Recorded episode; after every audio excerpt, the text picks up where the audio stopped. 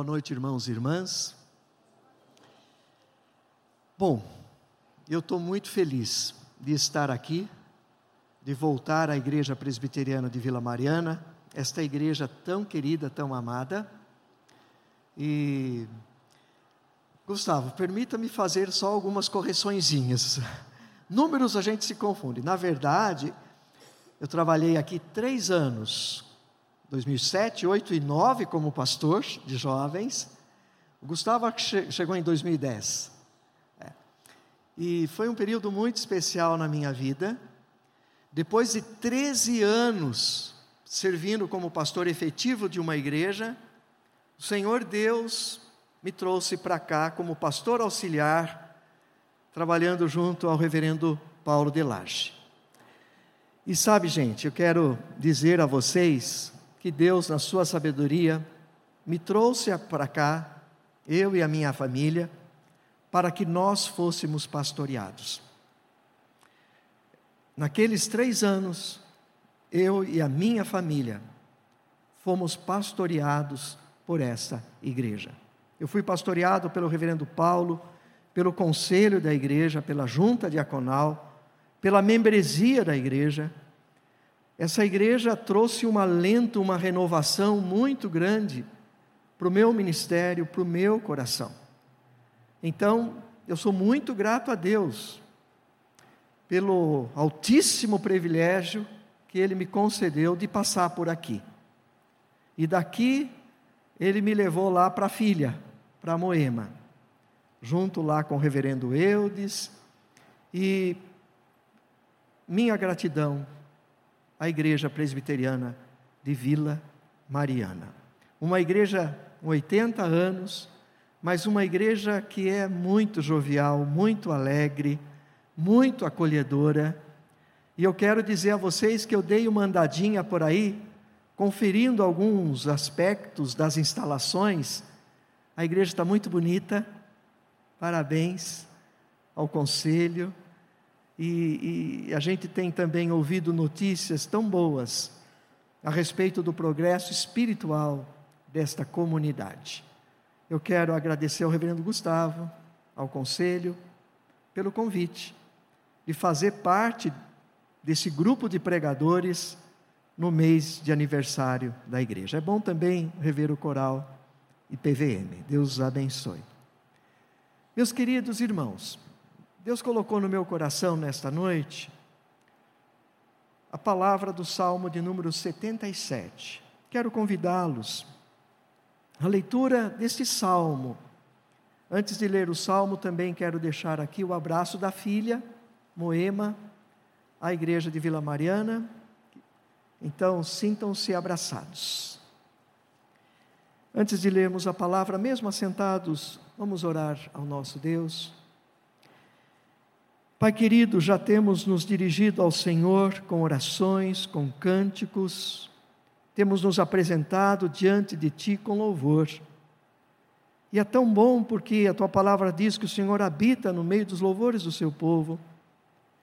Mas agora, Senhor, é tempo também de refletirmos, de meditarmos nas Sagradas Escrituras. Senhor Deus, para tanto pedimos-te a iluminação do Espírito Santo, na leitura, na compreensão, nas, na, na interiorização desta palavra, Senhor Deus, que ela encontre ressonância guarida nos nossos corações nesta noite. Peço a Deus que o Senhor assim nos abençoe, no nome de Jesus. Amém. Salmo de número 77, ao mestre de canto, Gedutum, Salmo de Asaf. Elevo a Deus a minha voz e clamo, elevo a Deus a minha voz, para que me atenda. No dia da minha angústia, procuro o Senhor. Erguem-se as minhas mãos durante a noite, e não se cansam. A minha alma recusa consolar-se. Lembro-me de Deus e passo a gemer. Medito e me desfalece o espírito. Não me deixas pregar os olhos, tão perturbado estou que nem posso falar. Penso nos dias de outrora, trago à lembrança os anos de passados tempos. De noite indago o meu, o meu íntimo, e o meu espírito perscruta. Rejeita o Senhor para sempre. Acaso não torna a ser propício? Cessou perpetuamente a sua graça? Caducou a sua promessa para todas as gerações? Esqueceu-se Deus de ser benigno? Ou na sua ira terá ele reprimido as suas misericórdias? Então disse eu: Isto é a minha aflição. Mudou-se a dessa do Altíssimo. Recordo os feitos do Senhor pois me lembro das tuas maravilhas da antiguidade. Considero também nas tuas obras todas e cogito dos teus prodígios. O teu caminho, ó Deus, é de santidade. Que Deus é tão grande como o nosso Deus. Tu és o Deus que opera as maravilhas, e entre os povos tens feito notório o teu poder. Com o teu braço remiste o teu povo, os filhos de Jacó e de José. Viram-te as águas, ó Deus, as águas te viram e temeram, até os abismos se abalaram, grossas nuvens se desfizeram em água, houve trovões nos espaços, também as suas setas cruzaram de uma parte para outra, o ribombar do teu trovão ecoou na redondeza, os relâmpagos alumiaram o mundo, a terra se abalou e tremeu. Pelo mar foi o teu caminho, as tuas veredas pelas grandes águas, e não se descobrem os teus vestígios. O teu povo, tu o conduziste como rebanho pelas mãos de Moisés e de Arão.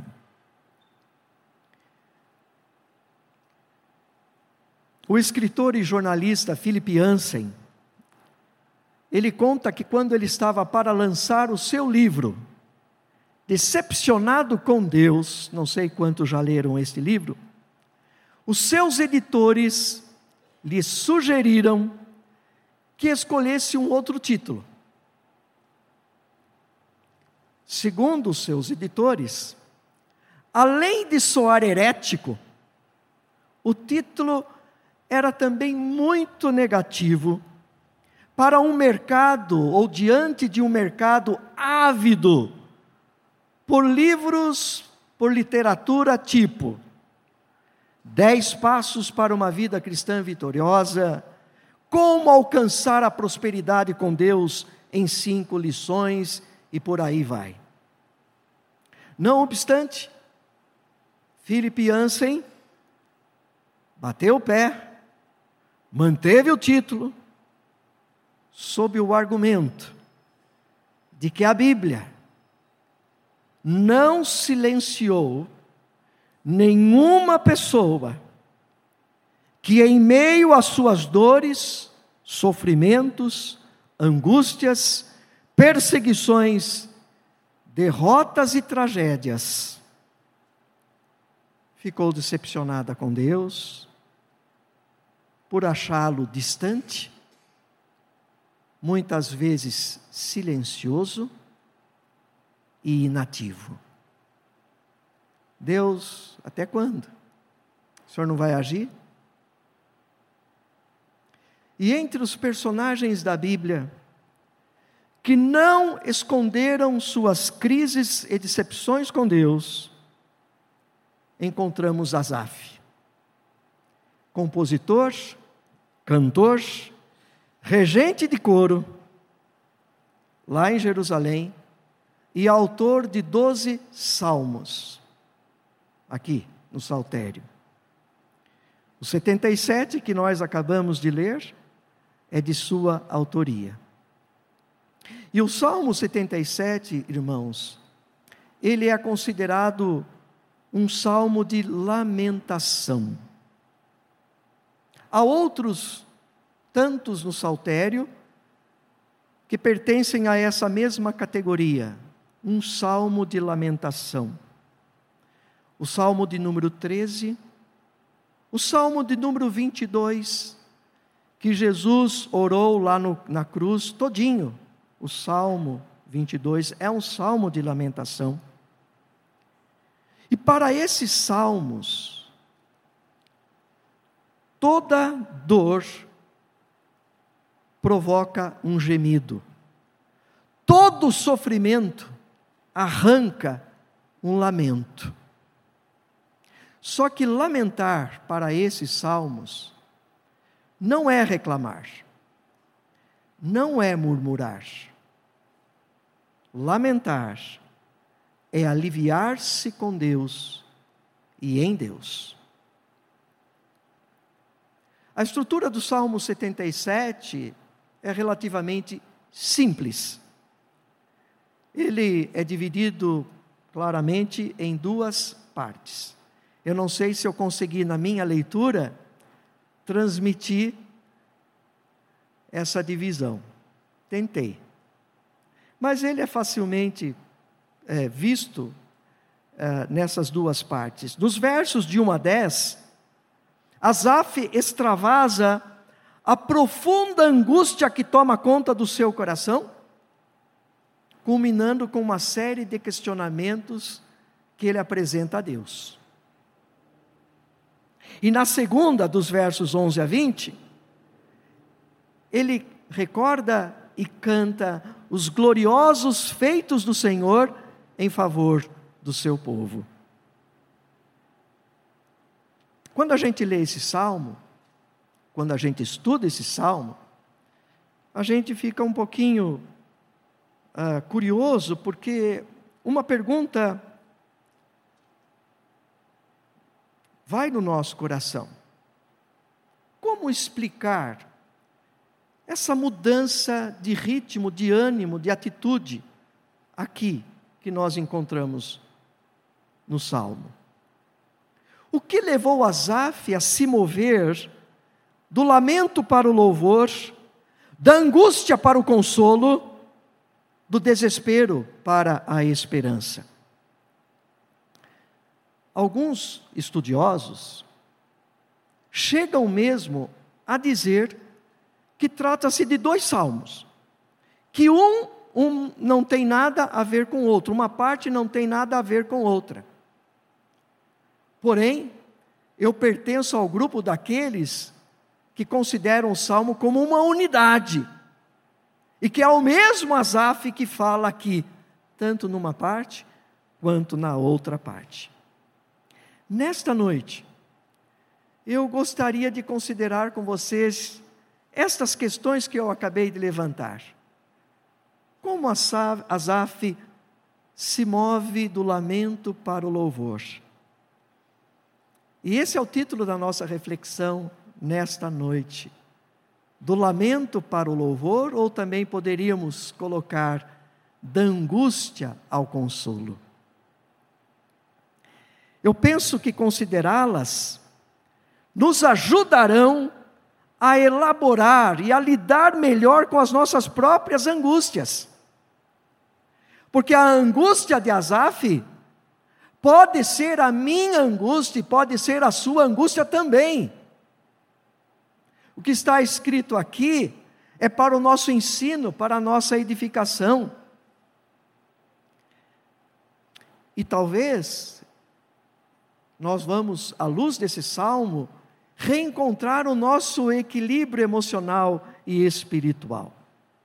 Então, eu quero convidá-lo neste primeiro momento para que a gente tente se aproximar um pouquinho mais do coração angustiado de Asaf, dos versos de 1 a 10. Olha o que ele diz no verso de número 2: No dia da minha angústia no dia da minha angústia. Certamente, este não foi o único dia de angústia que Asaf, que Asaf enfrentou na vida. Não foi.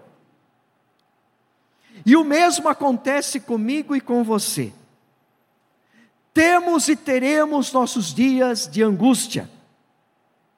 Não há nenhuma garantia de que passaremos por esta vida sem crises, lutas, dores, sofrimentos, provações e tribulações. Muitos gostariam que a fé que têm em Deus funcionasse como uma espécie de blindagem, uma capa de proteção a fim de que experiências negativas nunca chegassem até eles. Contudo, nós sabemos que o sofrimento é uma realidade que bate à porta de todos nós, em algum momento da nossa vida. Sofrimento não escolhe sexo, idade, classe social, nacionalidade, religião, escolaridade ou profissão. Nosso corpo é frágil. O mundo em que vivemos é injusto e todos sofrem as consequências do pecado, da queda, como enfermidades, tragédias, mortes e rupturas. Talvez você esteja vivendo hoje o seu dia de angústia. O que Asaf faz no dia da sua angústia? Ele mesmo diz: No dia da minha angústia, eu procuro o Senhor. Asaf faz o que todo crente deve fazer. Ele procura a Deus ele ora, ele clama, ele grita, ele quer ser ouvido por Deus. Ele sabe que Deus é aquele que ouve as nossas orações, que Deus é aquele que ouve as nossas súplicas, que Deus é aquele que ouve o nosso gemido inexprimível. Ele sabe disso. E aqui no texto, conforme lemos, nós verificamos que ele busca Deus de forma intensa e de forma incansável. Ele aciona a sua memória. Ele passa a se lembrar do Senhor e dos seus feitos gloriosos do passado. Ele pratica a meditação. Só que tem um detalhe muito interessante. Isso que nos impacta. Ele ora, ele medita, ele levanta as mãos, ele clama a Deus, ele procura a Deus. E a gente costuma cantar: na oração encontro calma, na oração encontro. Mas ele não encontrou. Naquele momento, ele não encontrou. Nada disso lhe trouxe paz, nada disso lhe trouxe alívio para sua alma aflita. Ele continuou perturbado, ele sentiu-se enfraquecido, ele emudece. E aí ele resolve: quem sabe algumas horas de sono me farão bem mas o texto nos diz que ele foi vencido pela insônia e ele não conseguia dormir. Rolava de um lado para o outro na sua cama, não conseguia conciliar o sono. De tão perturbado, de tão angustiado que ele se encontrava. E aí, deixa eu te perguntar uma coisa. Você já se sentiu assim? Você já se sentiu tão angustiado a ponto de orar, orar, orar e sentir que as suas orações não passam do teto? Você tentou trazer à sua memória, ao, sua, ao seu coração, as bênçãos recebidas de Deus, mas nem isso lhe fez bem, nem isso lhe trouxe paz, nem isso lhe aquietou o coração. Aí você foi para a Bíblia, você foi ler os Salmos, ou você foi ler outra porção das Escrituras, mas parece que a sua leitura não fazia sentido.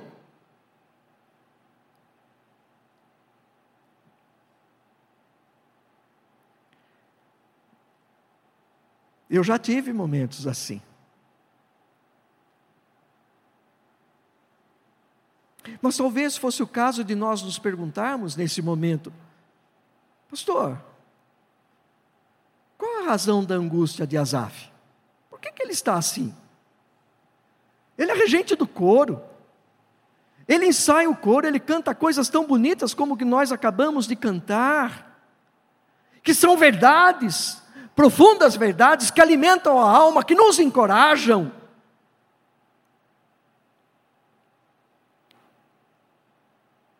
Que ele estava desse, modo, desse jeito? Sabe, queridos, a gente não sabe. Esse é o problema do salmo. Não sabemos com exatidão. Podemos inferir uma coisa ou outra. Alguns estudiosos arriscam dizer que Asaf está angustiado por causa de uma difícil situação do seu povo. Seu povo estava passando por um momento complicado, um momento crítico. Ah, embora nós não saibamos precisar com exatidão a que momento Asaf poderia se referir ou estava se referindo. Todavia, pela leitura do texto, uma coisa fique bem, fica bem clara, e agora eu quero que você preste bem atenção aqui. O passado glorioso que ele havia vivido, que o seu povo havia vivido, não estava batendo com o presente caótico. O presente não estava bem, o presente não estava legal, o seu passado tinha sido de glória, mas as coisas no presente não estavam bem. Isso era notório. A passividade com que Deus parecia abandonar o seu povo contrastava com a sua maravilhosa intervenção em tempos passados. E diante da inexplicável inatividade divina, Asaf então questiona a Deus. Olha o que ele diz: rejeita o Senhor para sempre? Acaso não torna a ser propício? Cessou perpetuamente a sua graça? Caducou a sua promessa por todas as gerações? Esqueceu-se Deus de ser benigno? Gente, olha o que, tá dizendo, o que Asaf está dizendo aqui. Senhor, o que é feito da tua aliança e das tuas promessas? O Senhor simplesmente se esqueceu das tuas misericórdias, da tua graça e da tua bondade que o Senhor mesmo prometeu.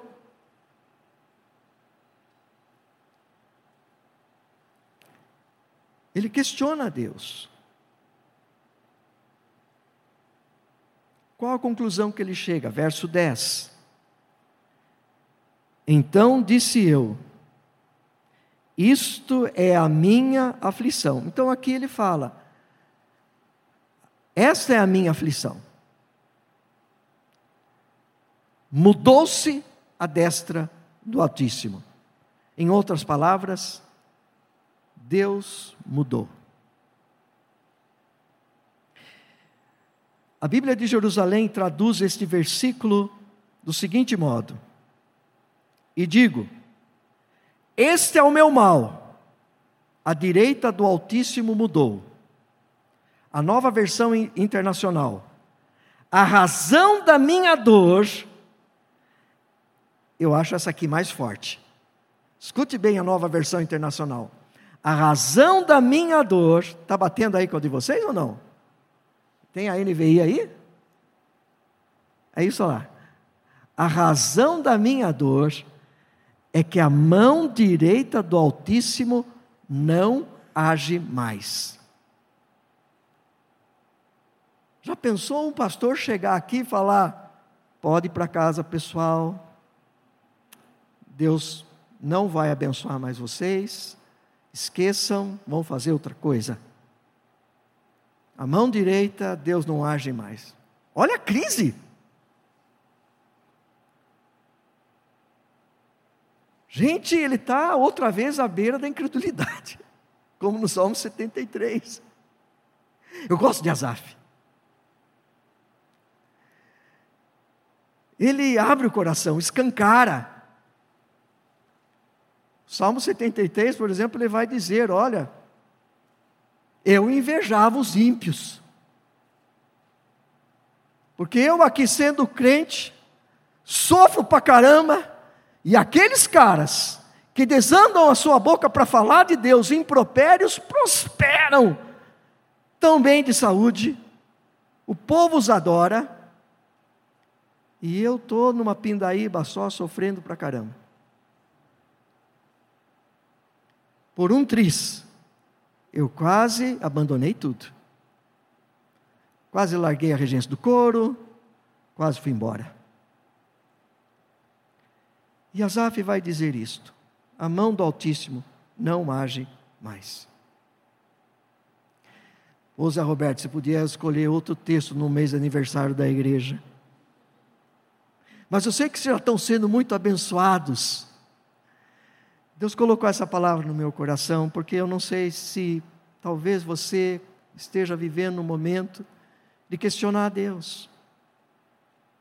Mas quero te dizer uma coisa: que a presença de tais questionamentos na Bíblia, está aqui na Bíblia, é prova de que Deus nos entende. Deus entende quando eu e você, em meio à nossa angústia e sofrimento, perguntamos: Deus, onde estás? Por que não me ajudas? Porque isso teve que acontecer, Senhor.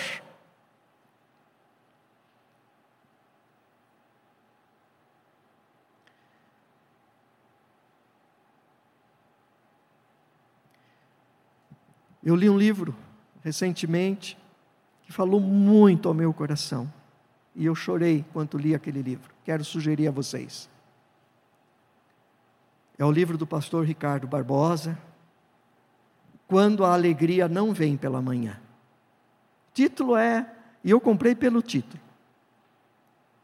Nós tivemos a oportunidade de levar o pastor Ricardo lá em Moema, ele ficou um final de semana conosco. Mas isso aconteceu depois que ele foi a Moema na introdução do, desse livro, ele conta a história do falecimento do seu filho de 41 anos de idade, de câncer. E eu não pude terminar de ler a introdução sem, sem chorar. O que ele conta exatamente, a tese do livro dele é sobre orações não respondidas, o estudo de algumas parábolas de Jesus. E ele não vou dar muito spoiler, mas, mas ele vai contar que o Brasil inteiro orou pela cura do filho. Mas não foi isso que Deus quis.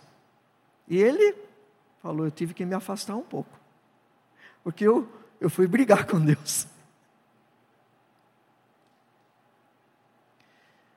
Mas depois Deus trabalha com tanta profundidade no seu coração que Ele ainda vem nos abençoar com um livro desse. Quando a alegria não vem pela manhã.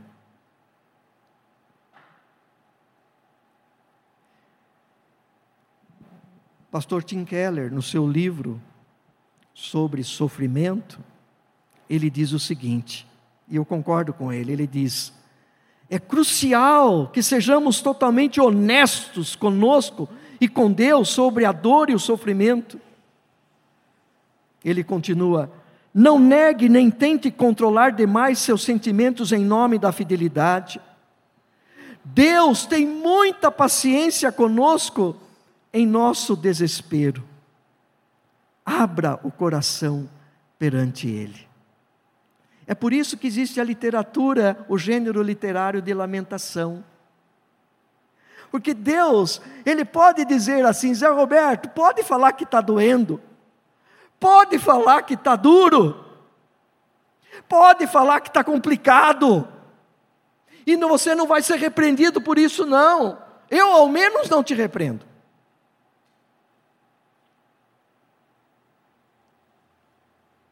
Então, queridos, se por um lado nós somos desafiados a abrir o coração a Deus com toda a realidade emocional. Por outro lado, nós somos igualmente desafiados a confiar em Deus e a exercitar a nossa fé e nossa esperança nele. E esse é o outro, o outro lado dos salmos de lamento. Ele tem esses dois lados que tensionam por um lado, ele fala, escancare, desabafe. Mas por outro, ele vai nos desafiar também a confiar naquilo que o pastor Gustavo disse: de que Deus é rei, é soberano, que Ele está no controle e que Ele nos ama e que o seu amor é eterno. E é isso que nós vemos Asaf fazendo na segunda parte, e eu quero adiantar aqui para não cansar os irmãos. Dos versos de 11 a 20. Asaf, a partir do verso 11, ele muda de atitude. Recordo os feitos do Senhor, pois me lembro das tuas maravilhas da antiguidade. Veja como agora ele está tudo no tempo presente. Considero também nas tuas obras todas o teu caminho, ó Deus, é de santidade. Não é foi de santidade, é de santidade. Que Deus é tão grande, não que Deus foi tão grande como o nosso Deus. E aí ele continua. Asaf passa a recordar os feitos do Senhor, a se lembrar das suas maravilhas do passado, só que com um detalhe. Escutem bem. Na primeira parte ele também havia feito isto. E, e, e, essa ideia de lembrar os feitos do Senhor está tanto na primeira quanto na segunda, só que com uma diferença.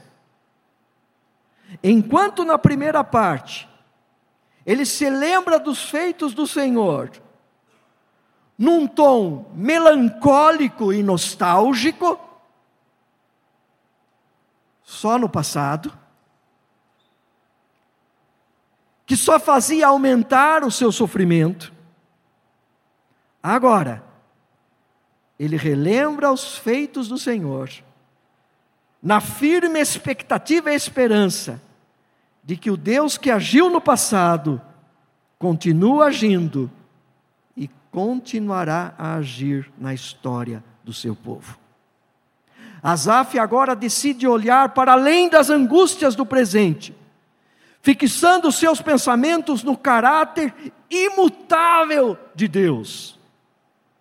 Se a razão da sua angústia era Deus mudou, Deus não age mais, agora ele afirma o contrário.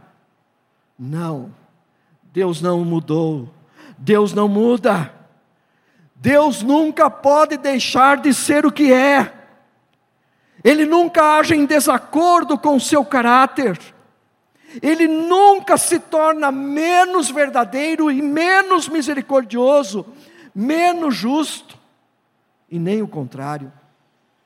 Suas promessas continuam válidas. Isso significa que tudo aquilo que ele tenha pela sua palavra se comprometido a realizar será infalivelmente feito. Os caminhos de Deus não mudam, continuam sendo caminhos de santidade. Os propósitos de Deus não mudam. O que ele executa no tempo, ele planejou desde a eternidade. E tudo que ele planejou na eternidade, ele realiza no tempo. Deus continua sendo grande, Deus continua sendo santo, Deus continua sendo bom.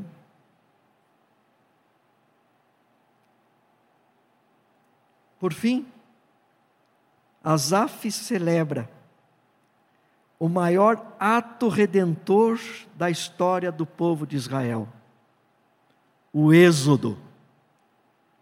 Lembrando a si mesmo como Deus conduziu Israel através do Mar, do mar Vermelho, libertando-os do Egito e levando-os com mãos fortes para longe dos seus inimigos, sãos e salvos. Sabe o que ele está fazendo ali? Ele está atualizando o Êxodo, a fim de, de contemplar um novo êxodo para o seu povo. Se Deus já fez tanto por seu povo, dando, dando inúmeras provas do seu amor, por que ele não continuaria a fazê-lo? E aí eu quero concluir com três reflexões para mim e para você, à luz do Salmo 77. Três brevíssimas reflexões. Primeira, meu querido irmão e irmã, crer na imutabilidade de, do caráter de Deus, de que Deus não muda, transforma e reorienta os nossos sentimentos e as nossas emoções. À medida em que nós enfrentamos as perplexidades de cada dia, no meio de tantas mudanças e incertezas da vida, nós somos consolados em saber que Deus permanece o mesmo. Ele é o mesmo ontem, hoje e será eternamente. Crer na imutabilidade do caráter de Deus. Tudo está mudando. Vivemos no mundo das incertezas. Não há absolutos, segundo o que o mundo diz, mas nós temos uma certeza: Deus não muda, Ele ama o seu povo, e se Deus é por nós, quem será contra nós? Segunda reflexão, à luz da experiência de Asaf. Não são as circunstâncias que nos desestruturam emocional ou espiritualmente, mas o modo como olhamos, percebemos, interpretamos e julgamos cada uma delas, e principalmente o modo como cremos que Deus participa e está presente nelas. Em outras palavras, o modo como eu vejo e interpreto uma situação irá determinar a maneira como eu reajo a ela. E isso a gente aprende aqui com a experiência de Asaf. Ele mudou a sua percepção. Vejam, nada indica no salmo que alguma coisa tenha mudado exteriormente falando, mas mudou dentro dele.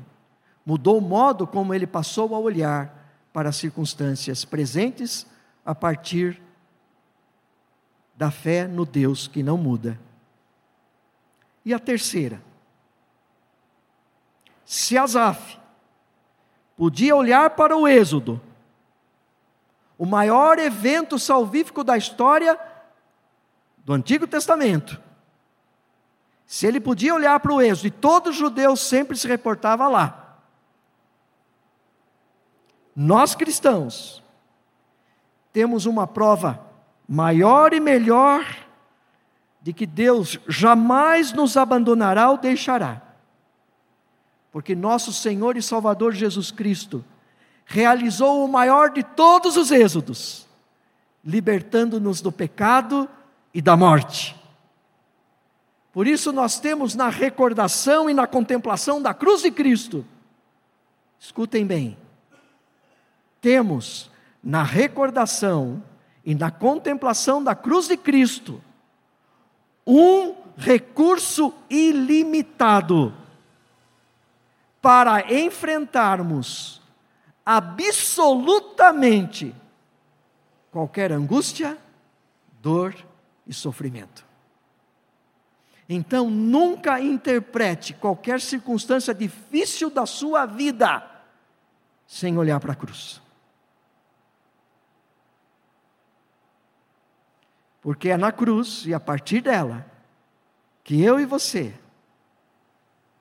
temos recursos espirituais para enfrentarmos qualquer dor, qualquer sofrimento. Porque Jesus sabe o que é padecer.